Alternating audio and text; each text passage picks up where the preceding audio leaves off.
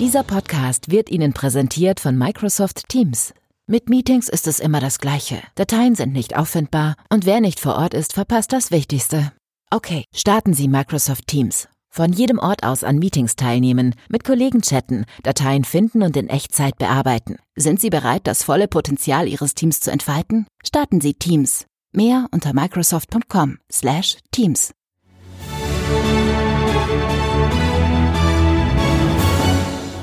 FAZ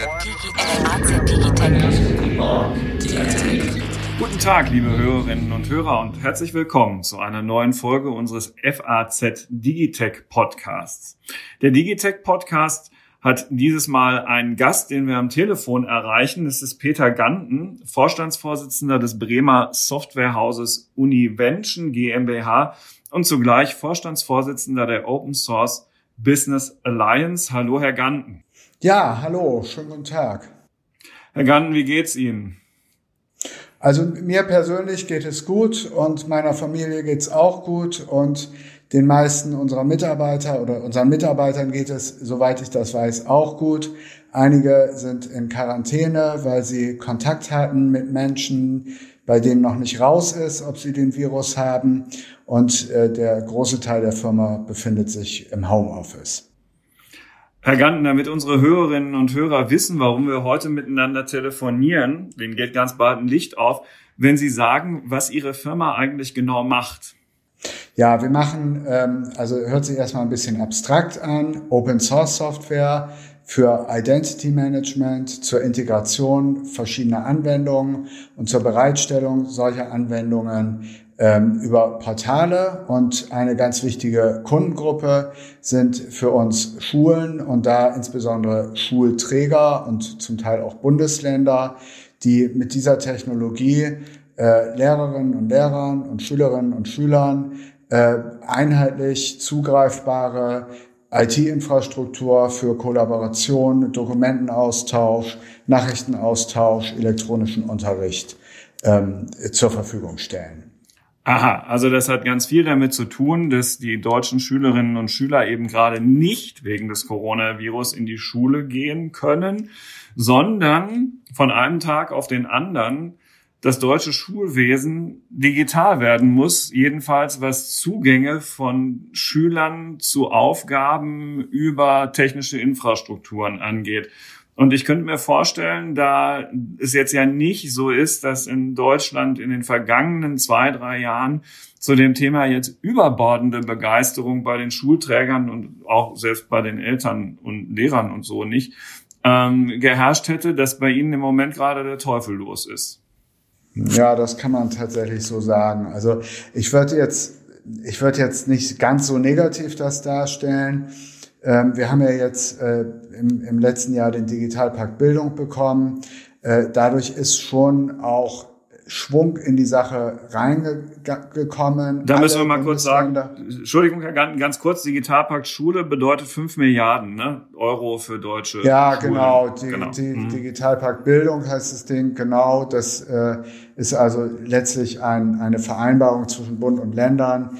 Diese Mittel, die im, ich glaube zu 90 Prozent vom Bund kommen, zur Verfügung zu stellen innerhalb der nächsten, ich meine, dreieinhalb oder vier Jahre. Und da wird jetzt schon auch sehr intensiv daran gearbeitet, das vernünftig äh, auszugeben. Aber es dauert halt alles äh, auch wirklich eine ganze Weile. Und insbesondere dann, wenn man also auch erstmal Glasfaserkabel und sowas an Schulen verlegen muss, dann, äh, dann ist das nichts, was man von heute auf morgen realisieren kann. Und Sie haben natürlich auch recht. Man hätte auch schon viel eher anfangen können, wie es in manch anderen Ländern ja auch schon geschehen ist. Können Sie denn jetzt ad hoc überhaupt helfen? Und wenn ja, womit? Ja, also das, das gibt jetzt, also das findet bei uns wirklich auf allen möglichen Ebenen statt. Wir haben Anfragen von ähm, äh, von, von Ländern und äh, Schulträgern, die ähm, gemeint haben, äh, also die Infrastruktur selber ähm, zur Verfügung mit eigenen, selbst, selbst geschaffenen Tools äh, zur Verfügung zu stellen, die jetzt merken, das bricht ihnen gerade zusammen und sie brauchen jetzt professionelle Lösungen. Wir haben äh, natürlich unsere bestehenden Kunden, die zum Teil sich äh, im Ausbau erst befinden, also die die Technologie auch erst an einen Teil äh, der Schulen ausgerollt haben, die jetzt ganz schnell skalieren wollen und ähm, äh, unsere Hilfe brauchen, um das möglich zu machen. Da muss auch teilweise Hardware beschafft werden. Das ist auch heute nicht so einfach, die dann zur Verfügung zu stellen.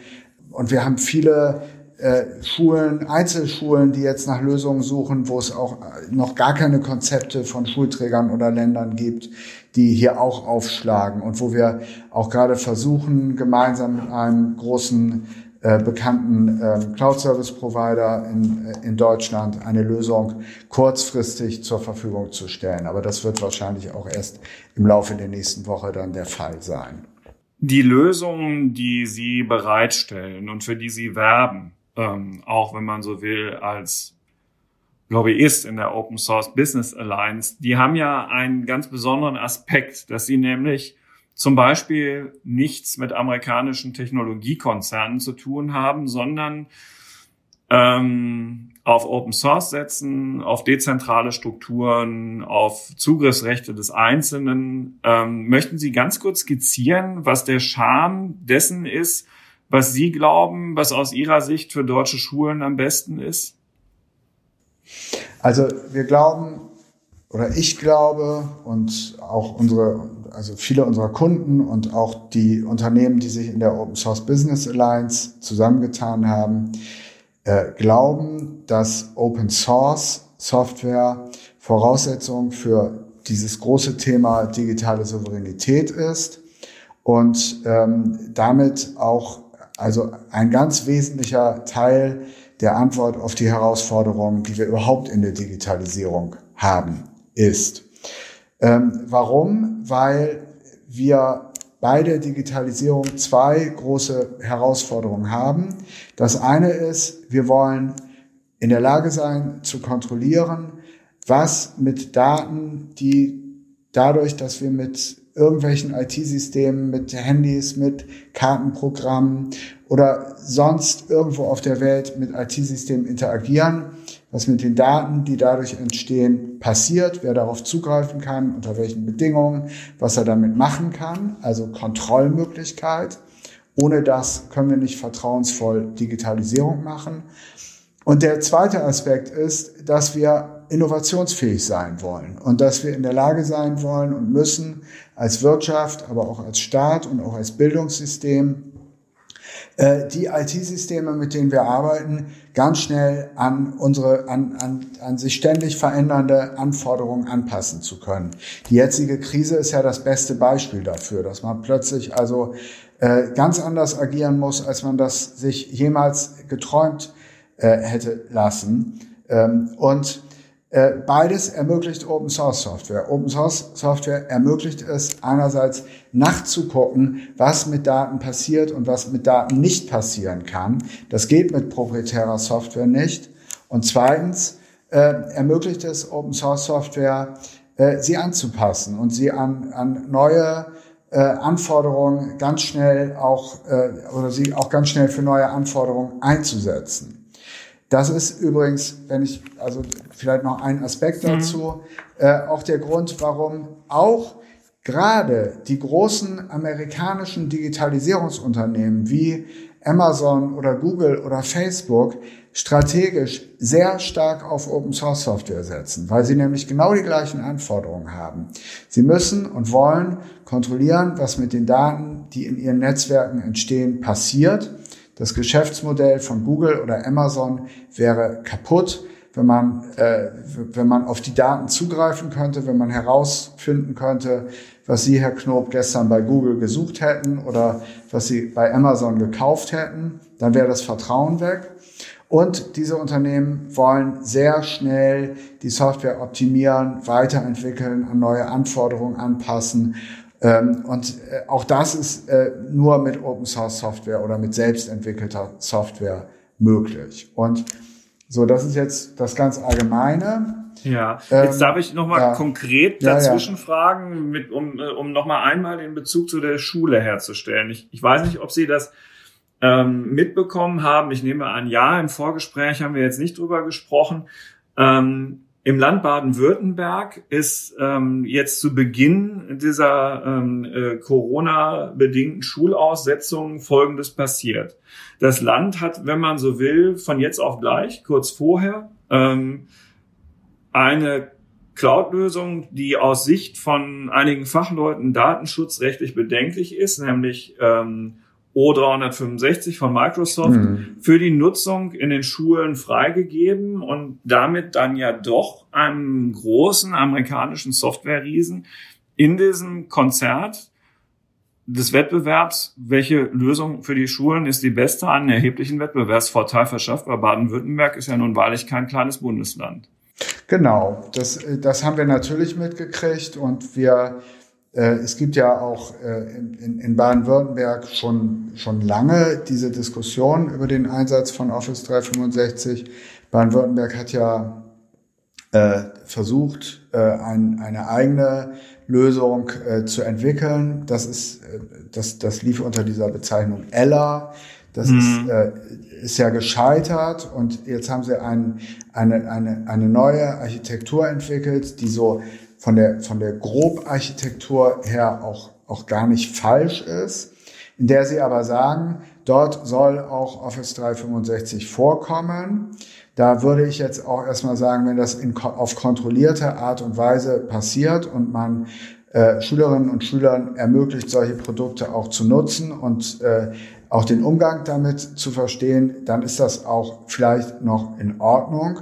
Man muss sich aber dabei wirklich auch über die Tatsache bewusst sein, dass diese Cloud-Systeme alles, jedwede Form von Interaktion mit dem System aufzeichnen. Die, die zeichnen auf, ähm, wer wie damit arbeitet, wer daraus kann man dann feststellen, wer wer wie gut mit bestimmten Tools umgehen kann, wer welche Inhalte wie gut kennt, wer gut mit anderen Schülern kollaboriert, wer nicht so gut mit anderen Schülern kollaboriert. Das sind übrigens Daten, die Microsoft Unternehmenskunden auch zur Verfügung stellt. Also wenn, wenn äh, Unternehmenskunden diese Produkte einsetzen, kann man das kaufen, äh, diese Insights.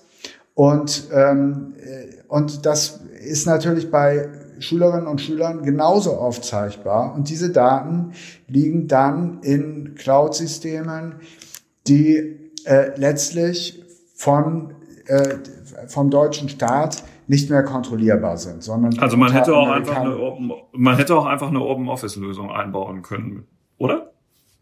Ja, natürlich. Also ah, man hätte genau. Also es ist ja gar kein ja. großer Unterschied in der Funktionalität. Ja, genau. Also mhm. man hätte natürlich, also die entsprechenden Werkzeuge stehen zur Verfügung. Äh, die werden, die sind, die sind auch im Einsatz. Also Produkte wie, wie LibreOffice, Produkte wie, wie Open Exchange äh, oder Copano ähm, und auch Lernmanagementsysteme, die stehen zur Verfügung. Die hätte man aufbauen und zur Verfügung stellen können, aber wahrscheinlich nicht an einem Tag, sondern man hätte mhm, dafür ja. wahrscheinlich ein paar Tage mehr, vielleicht sogar zwei, drei Wochen gebraucht. Ähm, und äh, da hat das Land Baden-Württemberg jetzt entscheidend, anscheinend entschieden, dass es jetzt äh, diese Lösung, die es innerhalb eines Tages zur Verfügung stellen ähm, konnte, dann auch empfiehlt, was ich schon auch für problematisch halte, weil da also ein einziger Hersteller auch so propagiert wird. Es gibt ja auch andere amerikanische Anbieter, die ähnliche Systeme haben. Also äh, Google hat genau solche Systeme, die sind dann jetzt nicht empfohlen worden. Das ist auch wettbewerbsrechtlich, glaube ich, schwierig. Hm. Ja, liebe Hörerinnen und Hörer, Sie hören den FAZ Digitech Podcast ähm, heute im Gespräch mit Peter Ganten, dem Vorstandsvorsitzenden des Bremer Softwarehauses Univention GmbH. Mein Name ist Carsten Knob, Chefredakteur für die digitalen Produkte der FAZ und ich nutze gerade die Gelegenheit, mal kurz Ihnen einen Hinweis auf ein Angebot zu geben. Und zwar finden Sie unter www.faz.net, also faz.net slash Digitech testen das Angebot, die App, deren Bestandteil dieser Podcast auch von Anfang an ist, einfach mal kostenlos auszuprobieren und zu gucken, ob Ihnen das nicht gefällt, was wir da Ihnen auf Ihr Android oder Apple Mobiltelefon täglich an Insights rund um die Digitalisierung aufspielen probieren Sie es doch einfach mal aus, www.faz.net slash digitech mit C und T, Digitech testen. Ja, vielleicht gefällt Ihnen das ja. Genau, so, lieber Herr Ganten, ähm, jetzt habe ich gerade natürlich sehr aufmerksam zugehört, was diese Datenaufzeichnung und den Datenverkauf angeht. Und jetzt arbeiten ja sehr, sehr viele Deutsche und nicht nur in Deutschland, sondern rund um die Welt zum Beispiel mit Kollaborationstools wie Microsoft Teams. Das sind so viele, dass Microsoft Teams immer wieder auch in dieser Woche schon Performance-Probleme hat und, und es irgendwie dauert, bis bestimmte Nachrichten durchgestellt werden. Beobachtet Microsoft da eigentlich auch? Können die diese Kollaborationsdaten bei Teams dann auch verkaufen und da Geld draus machen? Und dann weiß ich zum Beispiel, das weiß ich gar nicht, mein Audio-Team jetzt nicht so gerne Teams nutzt wie mein Social-Team oder so? Also Satya Nadella hat mal in einer Keynote vor, ich glaube, zwei Jahren gesagt, dass dass also dieser Microsoft Graph nennt er das ja, die äh, diese Datenmenge über sämtliche Interaktionen mit der Microsoft-Plattform, ob das jetzt Teams ist oder Office 365 oder, äh, oder auch LinkedIn oder andere Dinge, die Microsoft besitzt, die dann über, über letztlich die einzelnen Identitäten, über die einzelnen Menschen, die diese ganzen unterschiedlichen Tools benutzen, zusammengeführt werden können, dass das das eigentliche Asset ist, was Microsoft aufbaut und besitzt. Und äh, dass, dass man, dass man mit, mit diesem Asset ähm, Organisationen produktiver machen will, äh, Organisationen in die Lage versetzen will, ihre Mitarbeiter besser zu führen und, äh, und, und ihnen Insights zu geben. Und insofern, ähm, ich habe da jetzt keine Beweise für und weiß auch nicht im Einzelnen, äh, welche Datenpunkte aufgezeichnet werden und welche nicht. Ich würde erstmal davon ausgehen, es werden alle aufgezeichnet und äh, sie werden dann nicht alle verfügbar gemacht, aber man, was man natürlich auch wissen muss, das haben Sie in anderen äh, Ihrer Podcasts ja auch schon äh, angesprochen.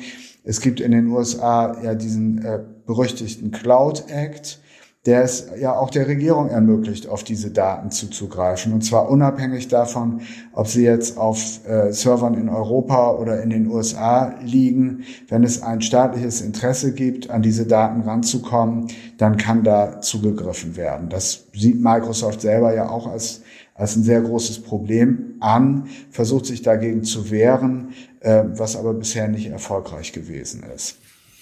Jetzt tritt ja, lieber Herr Ganten, durch diese Diskussion rund um das Coronavirus so das eine oder andere gleichwohl immer noch sehr wichtige Thema in den Hintergrund, das aber mit dem, was wir hier heute besprechen, natürlich verbunden ist. Und zwar die digitale Souveränität Europas und wie wir es schaffen können, hier in dieser Region eben nicht nur mit Blick auf die Schule oder irgendwelche Homeoffice-Themen, sondern ganz mhm. grundsätzlich ähm, autonomer zu werden im Verhältnis zu meistens ja amerikanischen, aber vielleicht zukünftig auch immer häufiger chinesischen ähm, Technologiekonzernen, die ihre Daten in, in Silos sammeln und dann so damit verfahren, wie wir es in diesem Podcast jetzt auch schon angesprochen haben. Äh, einerseits finden sich in den Parteiprogrammen von CDU und SPD ja durchaus ähm, starke Aussagen, wo wir hinwollen, ähm, politisch, wenn es um, um Souveränität, Datensouveränität geht. Aber andererseits hat man das Gefühl, so richtig viel tut sich auch nichts und, und dann hat Herr Altmaier das vielleicht irgendwie mit so einem Gaia X-Projekt begriffen, aber dann, naja, kommt halt auch wieder Corona dazwischen.